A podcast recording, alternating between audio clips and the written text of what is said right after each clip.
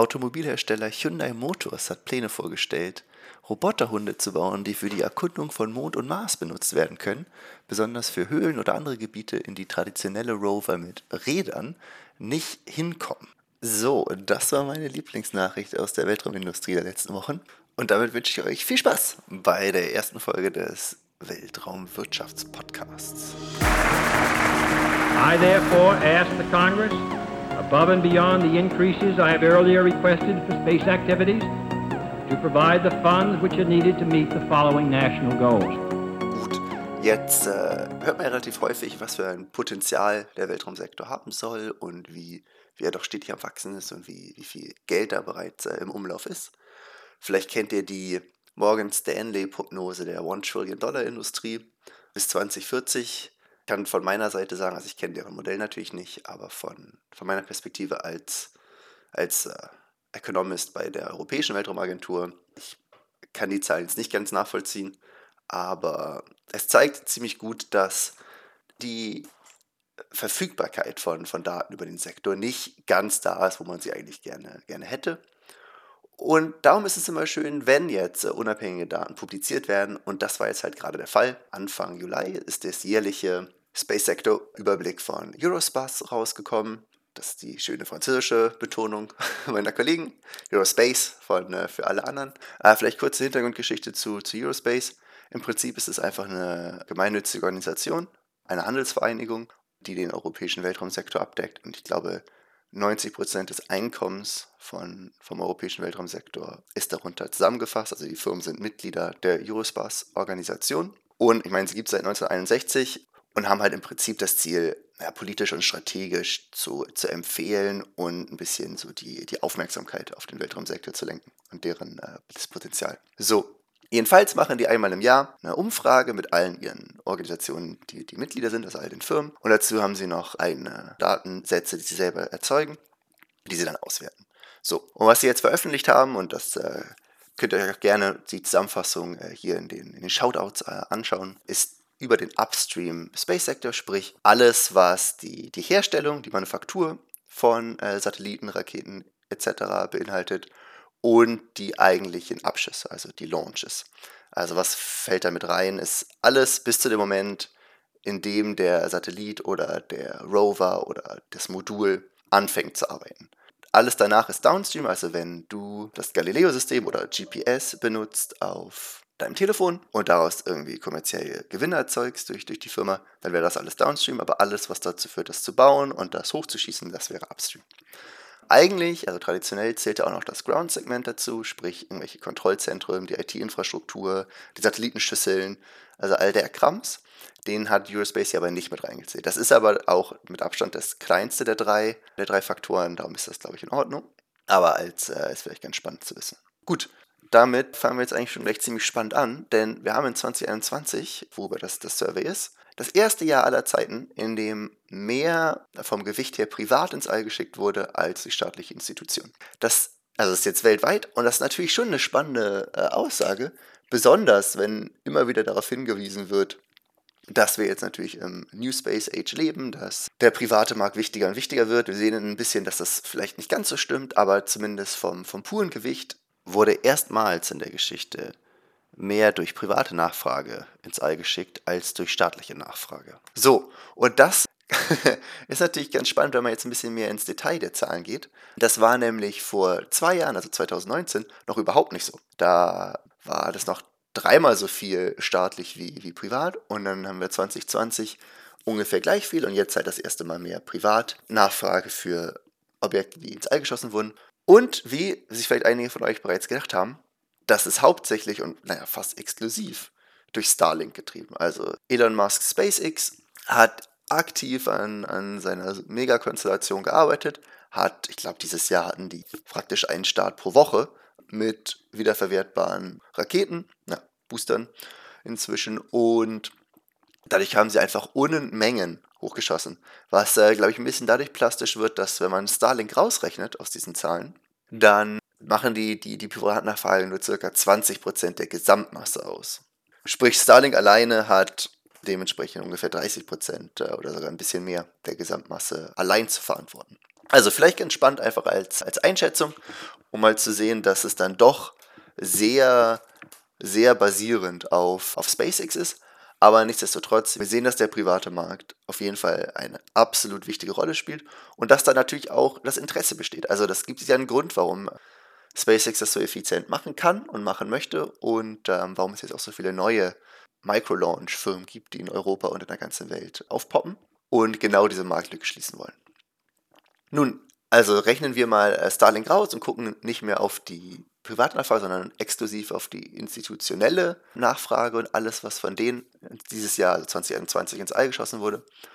Da, und das ist, glaube ich, vielleicht ein bisschen überraschend für Leute, die nicht so viel im Thema sind, ist China bei weitem, bei weitem, bei weitem Marktführer. Prinzip, also China hat im Prinzip mehr, äh, also per Kilogramm, mehr Sachen ins All geschickt als äh, alle anderen Länder zusammen.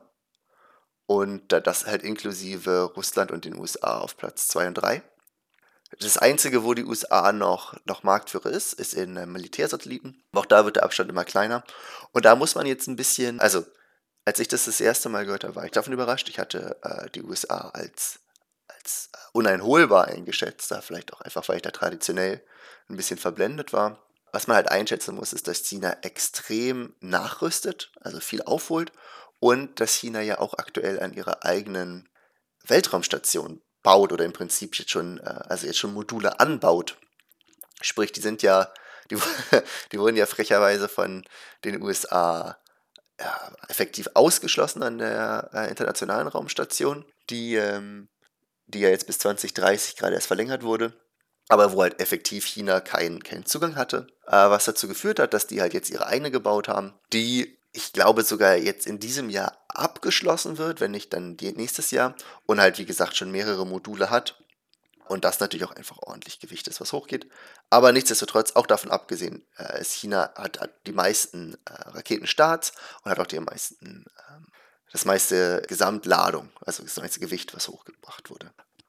Spannend, aber da wir uns ja mit der, mit der Wirtschaft da beschäftigen, ist ja die echte Frage, was ist denn jetzt eigentlich der Wert? Der, der hochgegangen wird in der, in der Weltwirtschaft. Und auch da kann man sagen, dass diese Zahlen halt natürlich immer nur, nur geschätzt sind von Eurospace, aber es geben schon mal einen ziemlich guten Anhaltspunkt. Also von der Fokus jetzt alleine auf der Herstellung, also nicht die, die Raketenstarts oder ähnliches, sondern wirklich alleine die, die Produktion von Satelliten oder ähnlichem, wird momentan geschätzt auf 54 Milliarden US-Dollar.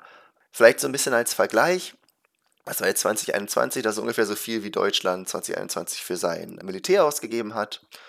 Oder ungefähr halb so viel wie Deutschland 2021 für seine allgemeine Finanzverwaltung ausgegeben hat. Oder um äh, das ein bisschen mehr in plastischen Mathematikaufgaben zu machen. Das, davon kannst du dir, also von den 54 Milliarden, Dollar kann man sich ungefähr 5000 Inseln in der Karibik kaufen oder 10 eigene Kernreaktoren. Also ist eine Menge Geld, aber wie ihr euch wahrscheinlich gedacht habt, ist es nicht unfassbar riesig als, als Industrie. Ja. Gut, spannend dabei, wie zu erwarten war, die USA die größten, die, die, die das meiste äh, Geld daraus holen, gefolgt von China und dann Europa. Äh, und dann, naja, wenn man deutlich dahinter noch Russland, Japan und Indien. Aber USA, China, Europa, würde ich sagen, sind hier die, die wirklich wichtigen Produzenten. Was aber ein bisschen ja, was spannend ist zu sehen, ist, dass vor fünf Jahren, äh, 2017, waren China und Europa noch gleich auf. Also da haben die ungefähr gleich viel gemacht. Und jetzt in den letzten fünf Jahren ist China halt signifikant davongezogen, hat deutlich mehr, deutlich mehr Geld verdient oder reingesteckt in, in ihre Industrie zum Bau von Satelliten. Während Europa in dieser Branche von ungefähr 7 Milliarden 2017 jetzt auf 4 Milliarden geschrumpft ist. Gut, muss man sich jetzt natürlich fragen, was hat das mit der Gesamtwirtschaft zu tun, wenn da äh, hauptsächlich staatliche Programme irgendwas finanzieren. Darum äh, unterteilt das Eurospace auch ein bisschen und man kann sich zum Beispiel nur die kommerziellen Satelliten angucken. Das ist jetzt äh, natürlich exklusive Menschenmission, sprich, das wäre natürlich nochmal ein ganz anderes Feld, wenn man jetzt auch die bemannte Raumfahrt damit reinzählen würde. Wenn du äh, bedenkst, wer hat überhaupt die Möglichkeiten, Menschen ins All zu schießen, das ist ja aktuell, naja, also sagen wir mal, effektiv, von denen wir, äh, den wir verfolgen. Das sind die Russen auf den Soyuz, das sind die äh, Chinesen und das sind die Amerikaner aktuell mit SpaceX. Habt ihr wahrscheinlich mitbekommen, was das für ein Riesending war, als die Crew Dragon endlich wieder bemannt, unabhängig von Russland Astronauten ins All schießen konnte, als das vorgestellt wurde, was jetzt natürlich äh, in der Anbetracht der aktuellen Lage natürlich auch extrem wichtig ist, also das als Druckmittel wegzunehmen. Das, das stimmt, also haben wir die drei, aber jetzt haben wir mal für die, wenn wir mal einfach mal schauen, wie viel kommerziell Geld verdient wird, generiert auf der Nachfrage von privaten Kunden. Rechnen wir jetzt mal ohne Menschen. Also jetzt der, der Weltraumtourismus zählt da jetzt nicht mit rein. Das ist ein anderes Thema, müsste man auch mal ein bisschen genau drüber sprechen, was das eigentlich damit auf sich hat. Aber für jetzt erstmal nur die, die eigentliche Hardware. Also im Prinzip sind so 10% des Marktes getrieben von kommerziellen äh, Satelliten, also von privaten Kunden, die aus irgendeinem Grund äh, die Nachfrage haben, nicht staatlich. Was, wenn man, äh, wenn man jetzt nochmal zurückdenkt, das ja schon extrem ist, dass es nur 10% sind, während im Gesamtgewicht jetzt inzwischen die, die privaten größer sind als die staatliche Nachfrage, ja. Also die private Weltraumindustrie hat über die Hälfte natürlich getrieben von Starlink des Gewichts hochgeschossen, aber nur 10% des Gesamtumsatzes äh, wird daher generiert. Sprich, das Einkommen ist erschreckend gering im Vergleich zu der Gesamtmasse, die hochgeschickt wird. Was natürlich daher kommt, dass wir so einen Fokus in den letzten Jahren auf äh, den Megakonstellationen haben, die aus ganz vielen ganz kleinen äh, Satelliten bestehen, die neue Märkte erschließen sollen und gleichzeitig relativ viel Masse mit sich bringen, nicht individuell, aber als Schwarm, was wiederum bedeutet, dass die Gesamtmasse pro, pro Gewinn natürlich entsprechend kleiner wird. Trotzdem fand ich, als ich es gelesen habe, überraschend. Muss man vielleicht noch mal ein bisschen tiefer einsteigen, aber im Prinzip auch davon, glaube ich, ist wieder über eine Milliarde äh, Starlink generiert, was wie gesagt 30 Prozent des Gesamtgewichts ist. Und gleichzeitig, das ist ungefähr, also Starlink alleine, ungefähr genauso viel wie Europa.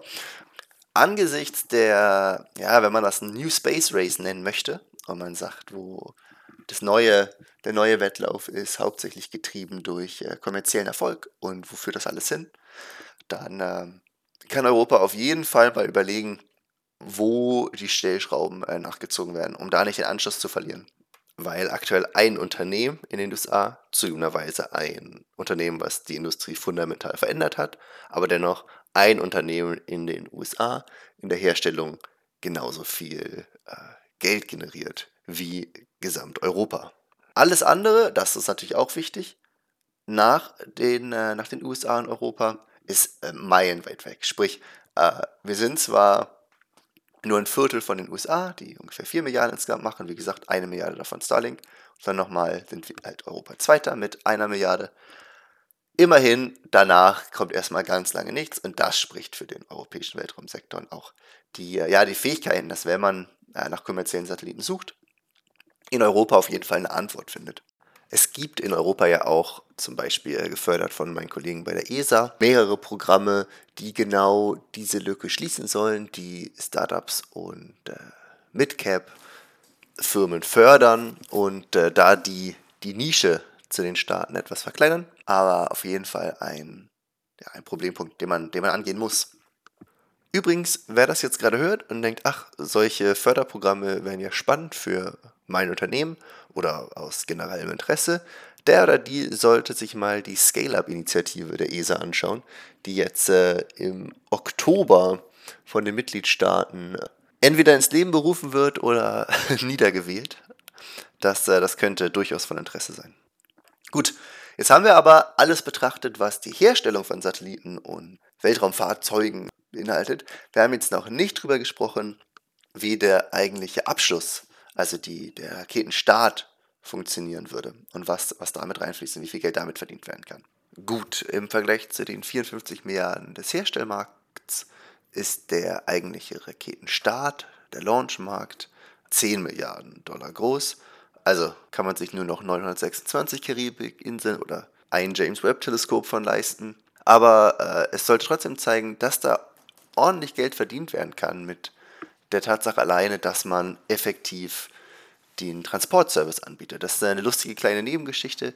Ich habe mit einem äh, Kollegen von Ariane Space gesprochen und der, äh, der war ein bisschen genervt davon, dass Ariane im Prinzip nur ein Taxiunternehmen ist, aber halt mit, mit Raketen und so ein bisschen der Anschluss dazwischen fehlt. Aber man kann ganz gut sehen, dass, dass da auf jeden Fall die, die Fähigkeit, Sachen in den Orbit zu kriegen, viel Geld wert ist an sich.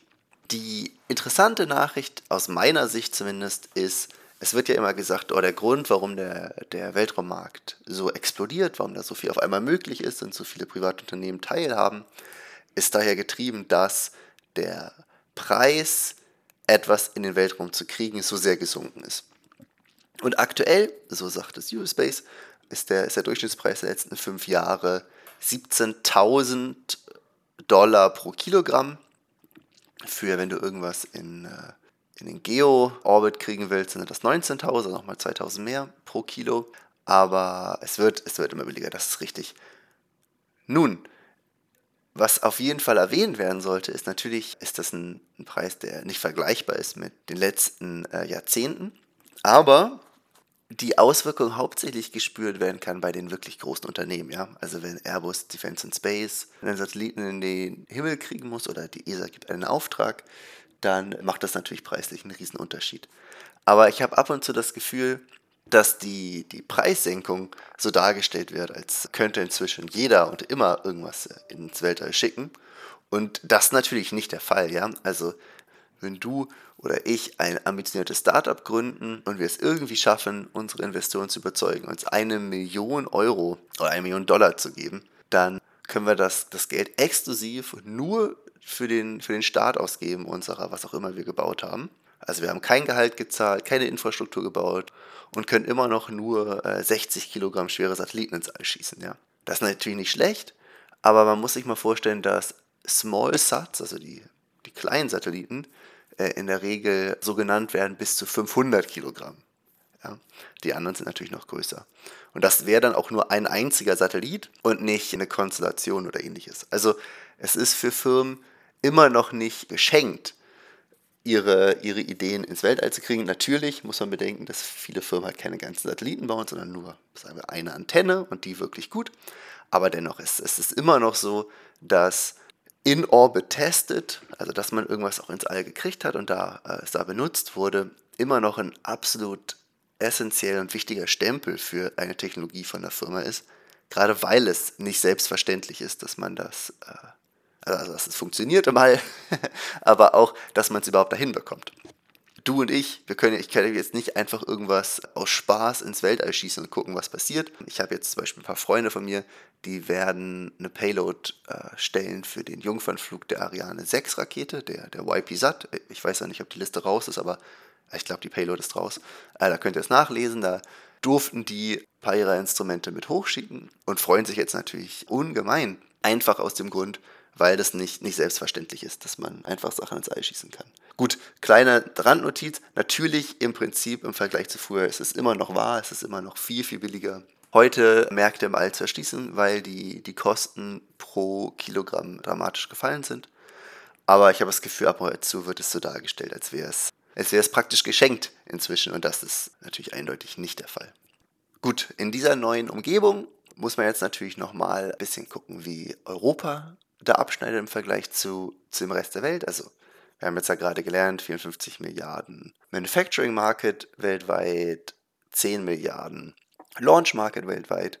Und jetzt kann man zusammengefasst insgesamt der europäische Upstream Space Market Verkäufe kommen insgesamt 2021 auf 8,6 Milliarden Euro. Was ein Wachstum von, ich glaube, 11 Prozent ist.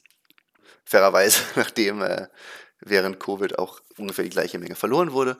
Aber dennoch, die, die Tatsache ist, dass der Weltraumsektor sich ziemlich souverän erholt hat von der, von der Corona-Krise in Europa.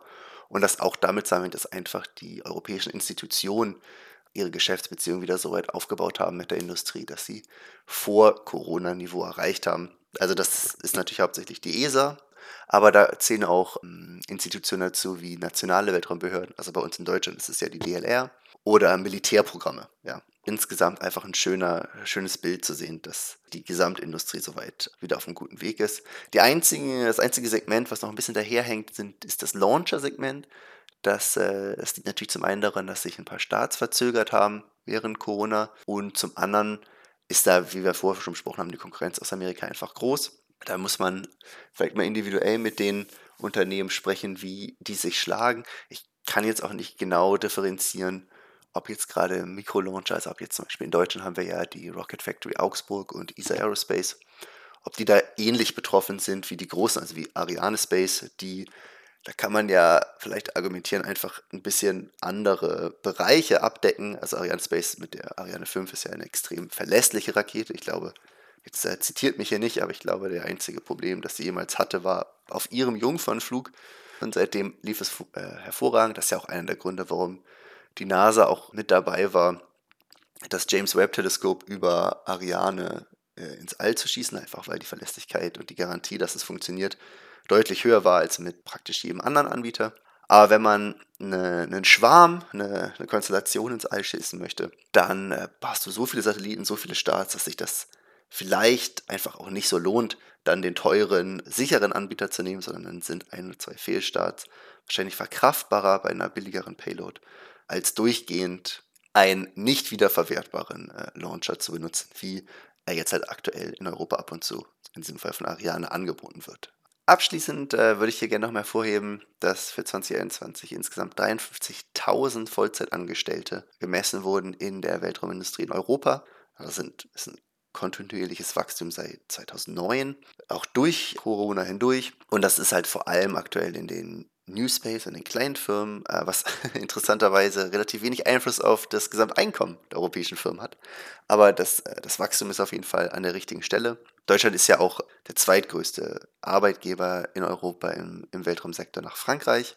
Es ist also auf einem kontinuierlich wachsenden Weg. Und das ist vielleicht auch ganz spannend für alle, die, die jetzt noch überlegen, ob es sich denn lohnt, in den Weltraumsektor einzusteigen, ob man damit etwas zu tun haben möchte oder ob man vielleicht auch die eigentliche berufliche Laufbahn, die man, die man einschlagen möchte, in diese Richtung ausrichten kann und sollte. Momentan äh, ist es, wie gesagt, über 50.000 Menschen arbeiten hier und die Zahl ist stetig wachsend.